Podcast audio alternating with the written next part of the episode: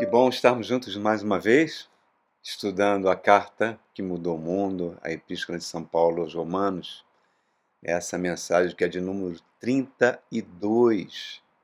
32 mensagens até aqui sobre essa epístola fantástica, sobre esse tratado da fé, escrito pelo apóstolo Paulo no ano 52 da nossa era, na cidade de Corinto mandando uma carta para a igreja de Roma, no momento que ele teve bastante calma, bastante tranquilidade, e escreve uma carta que é um tratado que modificou a história da humanidade completamente, irmãos.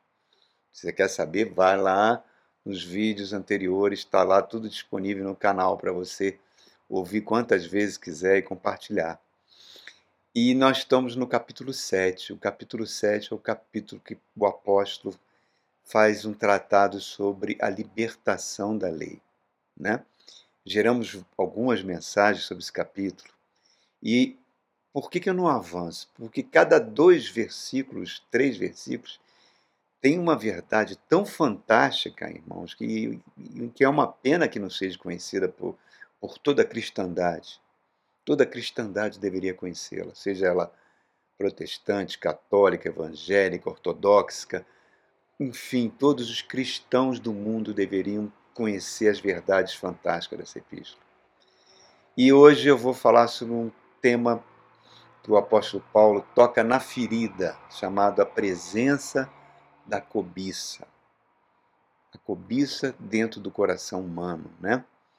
E lembre-se, nesse capítulo 7, o apóstolo Paulo estava dizendo que nós fomos libertos da lei da lei de Deus. Como, né? Uma coisa parece assim um paradoxo, né? A lei de Deus é perfeita, a lei de Deus é santa, a lei de Deus reflete o caráter de Deus. E toda a humanidade será julgada de acordo com os preceitos dessa lei. Todos iremos comparecer diante do tribunal de Deus e o padrão de sermos julgados vai ser o que consta na lei de Deus. Mas por que, que nós fomos o capítulo 7 diz que quando você entrega a vida a Cristo, você sai do domínio da lei. Né? Por quê? Porque a lei ela tem um poder de mostrar que há algo muito errado dentro do coração humano, um poder dentro do coração humano que domina a natureza humana, que atua sobre os seres humanos, que revela uma completa incompetência que nós temos para querer agradar a Deus. Né? Nós estamos tratando disso nesse capítulo 7. E só há uma maneira. A maneira é a gente, por um gesto de fé, entender que nós morremos com Cristo. O batismo simboliza isso.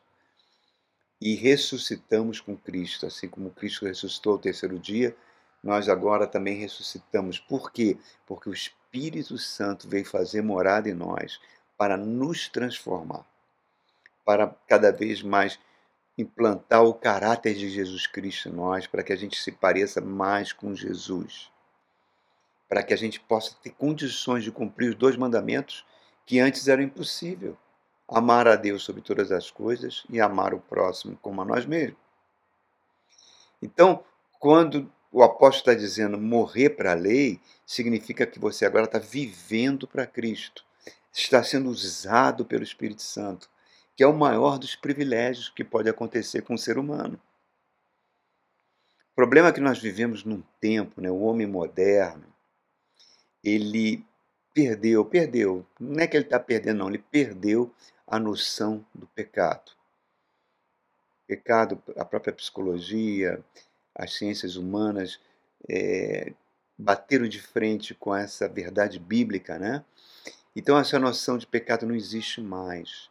Por isso que o homem moderno tem muita dificuldade da necessidade de arrependimento, de que precisa se converter, que precisa nascer de novo para não entrar em condenação eterna.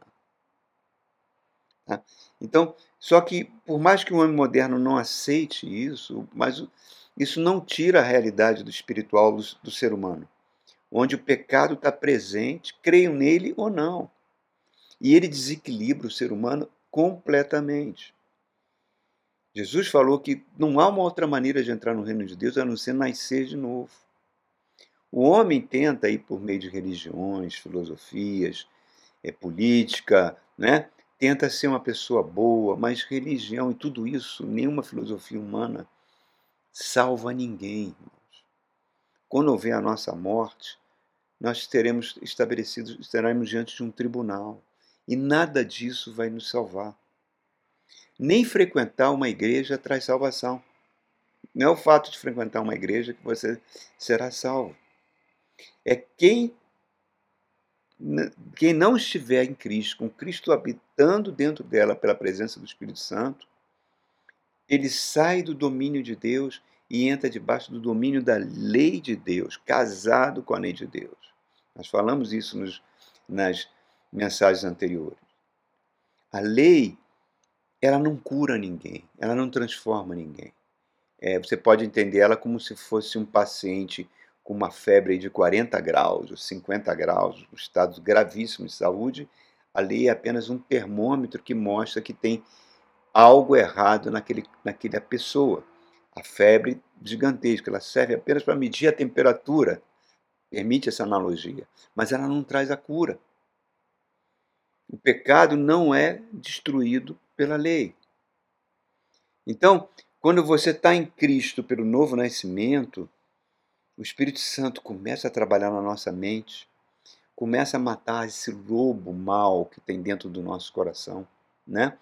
E aí nós vamos cada vez mais dependendo do Espírito Santo, cada vez mais dependendo de Cristo. É Cristo falando: Eu sou a videira verdadeira e vocês são os ramos.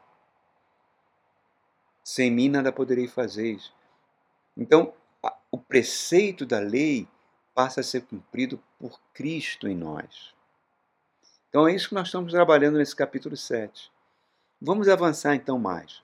Vamos ver o que o apóstolo Paulo está falando no verso 7. Hoje nós vamos ler dois versos, 7 e 8. Olha o que ele fala aqui em Romanos 7, verso 7.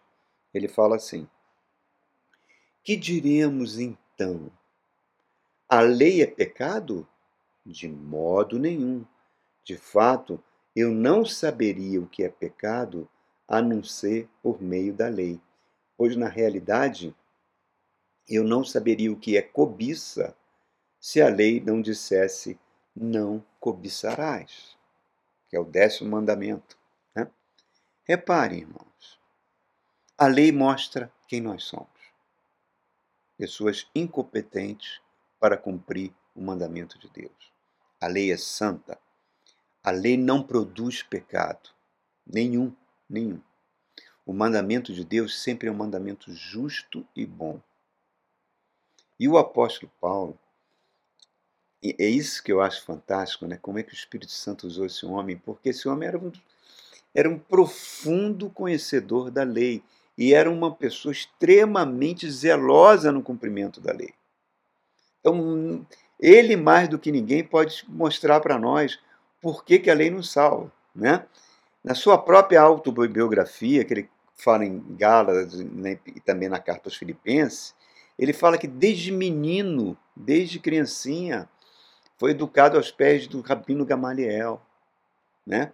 Ele e o interessante é que o menino, o menino judeu, vamos pensar no menino judeu, ele não se preocupa com a lei. Por quê? Porque ele está debaixo do domínio dos seus pais.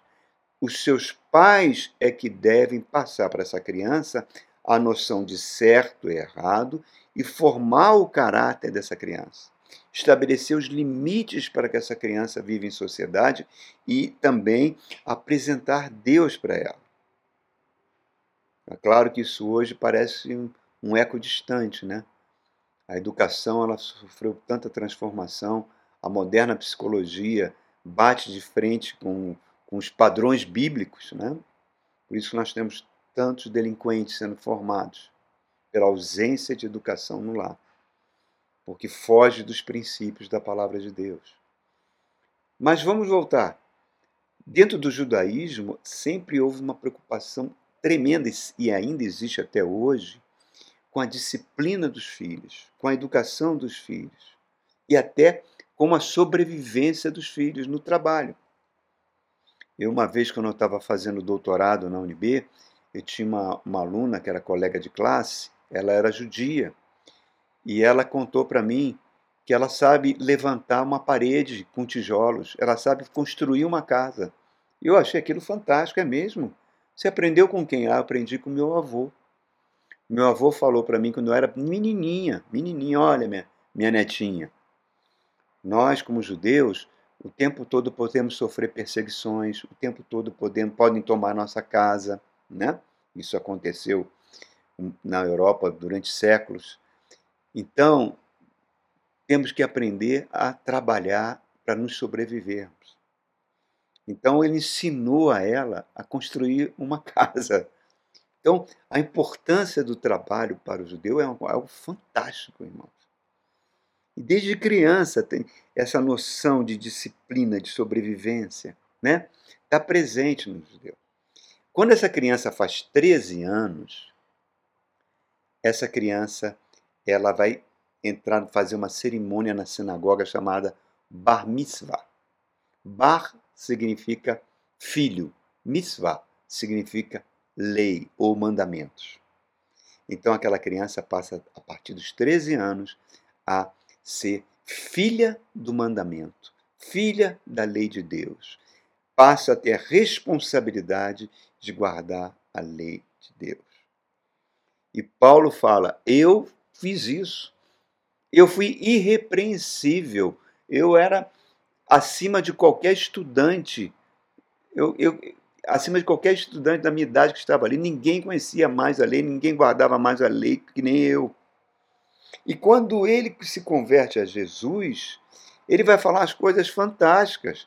Ele vai dizer o seguinte: ó, ninguém vai ser justificado diante de Deus por guardar a lei. Ele fala isso no capítulo Gálatas, né? no segundo capítulo da Epístola aos Gálatas. Em Gálatas 3, ele ainda fala coisas mais duras. Pior, vai ficar debaixo de maldição, porque não existe nenhum ser humano que consegue cumprir os preceitos da lei. A gente pode imaginar, poxa, o apóstolo Paulo não deve ter cometido adultério, não deve ter sido um ladrão, não deve ter desonrado pai e mãe, não deve ter cometido um assassinato, furtos, enfim. Mas ele fala: eu, apesar de ser irrepreensível, eu esbarro no décimo mandamento de Deus, os dez mandamentos: não cobiçarás. Porque todo ser humano tem dentro do seu coração a cobiça. A cobiça é a pedra de tropeço para qualquer santo, irmãos, porque ela reflete melhor a nossa atitude no interior nosso. A cobiça é a mãe da inveja. A cobiça gera as guerras. A cobiça gera todas as violências. A cobiça gera todos os vícios. Seja por palavras, seja por atos. A cobiça está presente em qualquer sociedade, até dentro das igrejas, irmãos. Quando as pessoas cobiçam cargos, quando líderes cobiçam, bajulam políticos para ter algum tipo de poder, né?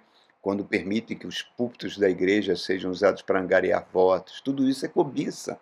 Quando um líder larga o púlpito para ser um deputado, coisa desse nível. A cobiça tem o poder de arrancar o espírito de ovelha que o cristão tem que ter.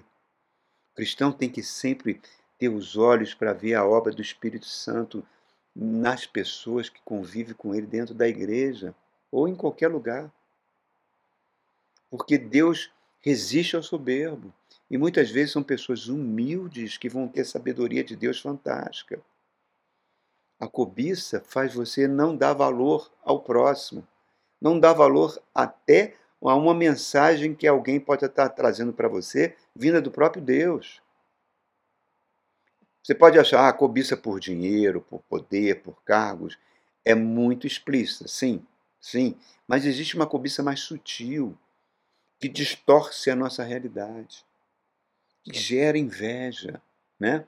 Às vezes eu via noivas, né, que queriam uma festa de casamento fantástica, caríssima, porque alguém, uma amiga dela, teve essa condição de fazer financeira e ela queria uma, uma festa igual e bateu o pé e o casal fez essa festa e já começou a vida de casado completamente endividado. Por quê? Cobiça. A cobiça não se limita a emprego, não se limita a dinheiro, não se limita a cargos, não se limita a posição social. A, a, a cobiça ela pode ser revestida até de uma pseudo-santidade. Ela tem o poder de roubar o lugar de Deus na vida da pessoa. Ela tem o poder de transformar a pessoa numa pessoa legalista, religiosa, cega para o pecado. E o pecado entra pela cobiça para invadir o ser. É como se aquilo que eu falei da guerra anfíbia, dos fuzileiros navais que tomam uma praia, faz o chamado cabeça de praia, toma aquela praia para depois os exércitos penetrarem dentro do território para invadir o território. É isso que muitas vezes a cobiça faz.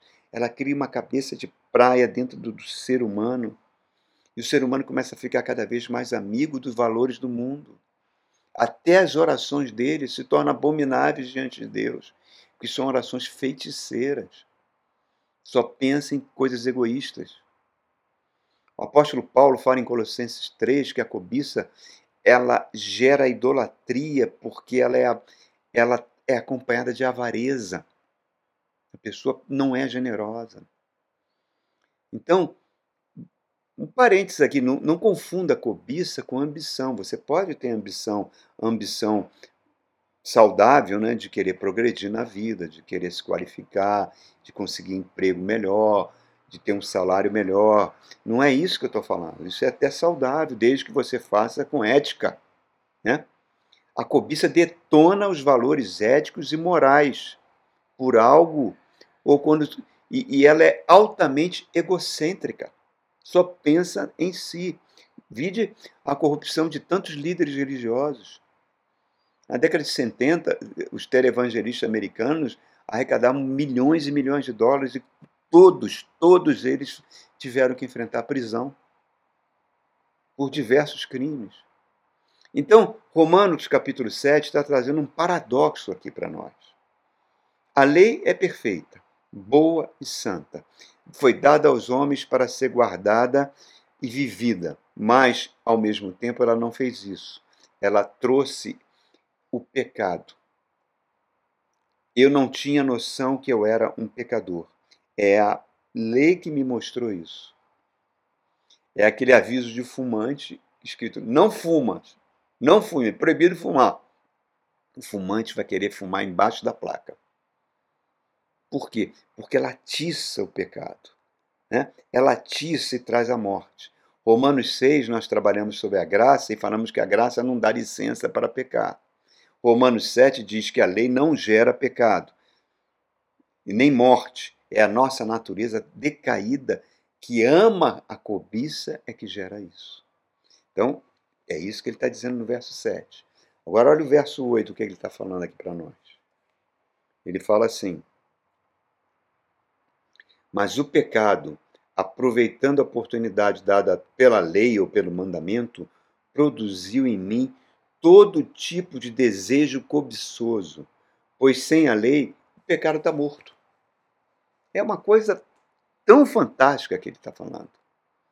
Quando ele está falando aqui no verso 8, ó, é, essa palavra grega, pois o pecado, aproveitando a oportunidade, essa palavra aproveitando a oportunidade no grego, ela vem, a palavra grega para isso é aformé. Aformé. Aformé significa, tem o significado de uma base militar. Olha só. É como se o pecado tomasse parte do território do ser humano, estabelecesse uma base para lançar operações militares de destruição. Um trampolim para o próximo ataque, uma cabeça de praia. Agostinho, Santo Agostinho, no seu livro As Confissões, ele fala: Eu era uma criança rica. Na minha casa tinha todo tipo de frutas. Eu amava pera. Meu pai comprava pera, deixava pera ali em abundância para a gente comer. Mas eu não comia a pera de casa eu pulava o muro do vizinho para roubar a pera que tinha na árvore dele, pelo prazer, pelo prazer da transgressão, pelo prazer da cobiça. Olha só como que é a natureza humana, irmãos.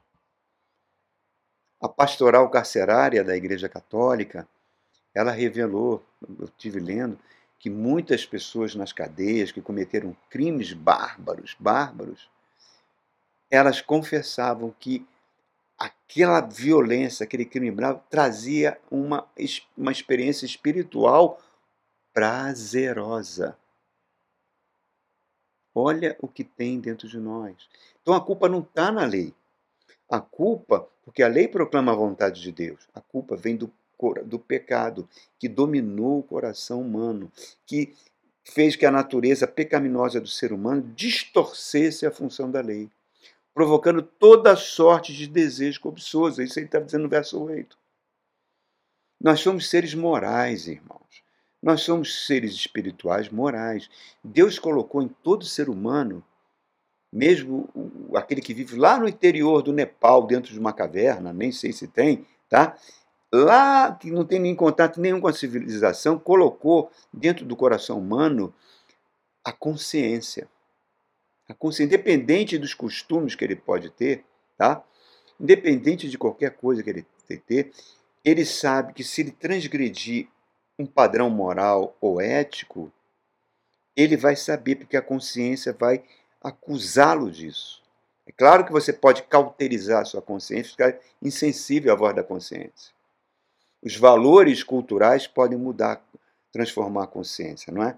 A virgindade, há uns dezenas de anos atrás, era considerado virtude, hoje é considerado uma anomalia. Né?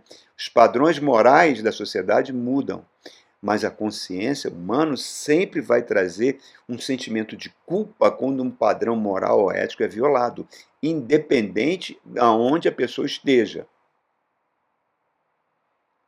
O homem sem Jesus Cristo é um transgressor moral e ético.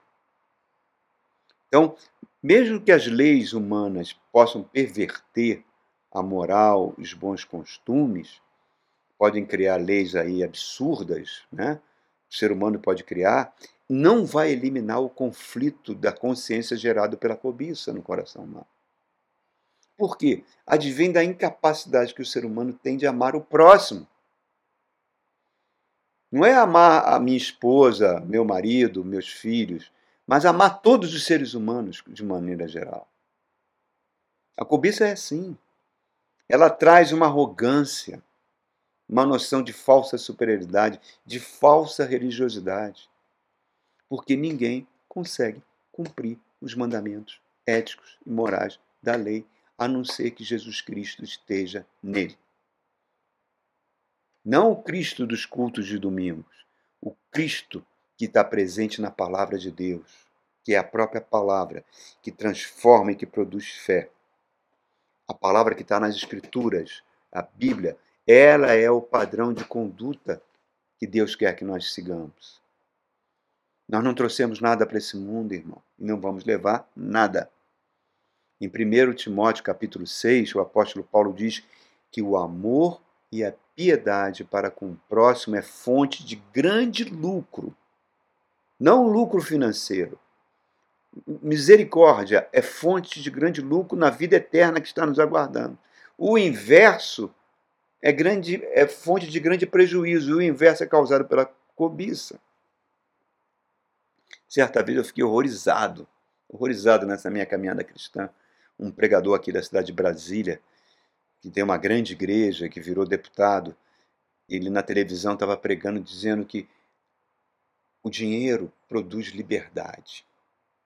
Quanto mais dinheiro você tem, mais liberdade você tem. Eu acho que é o contrário. E a Bíblia diz que é o contrário. É o contrário. Uns anos atrás, anos atrás, no auge da teologia da prosperidade, uma determinada igreja aqui de Brasília colocou uma Ferrari dentro da igreja para mostrar aos cristãos da igreja o que, que uma bênção de Deus poderia dar.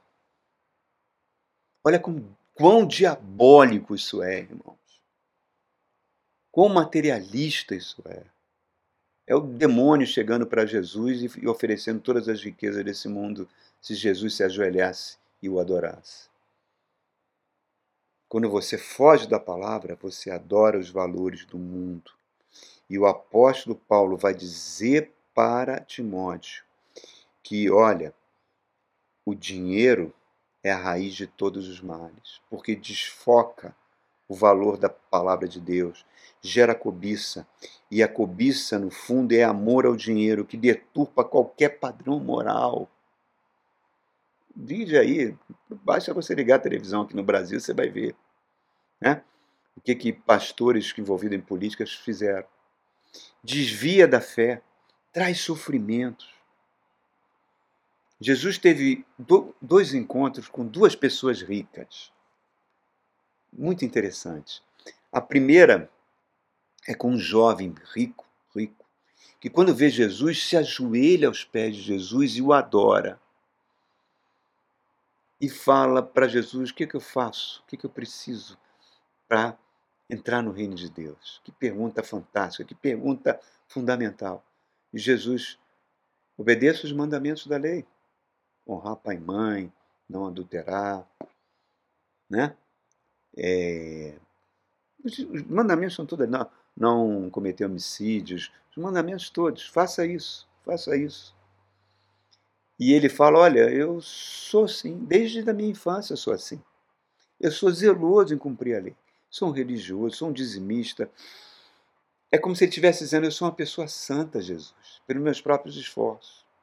Aí Jesus, olhando no olhinho dele, falou: oh, Mas está faltando uma coisinha para você. Uma coisinha para você entrar.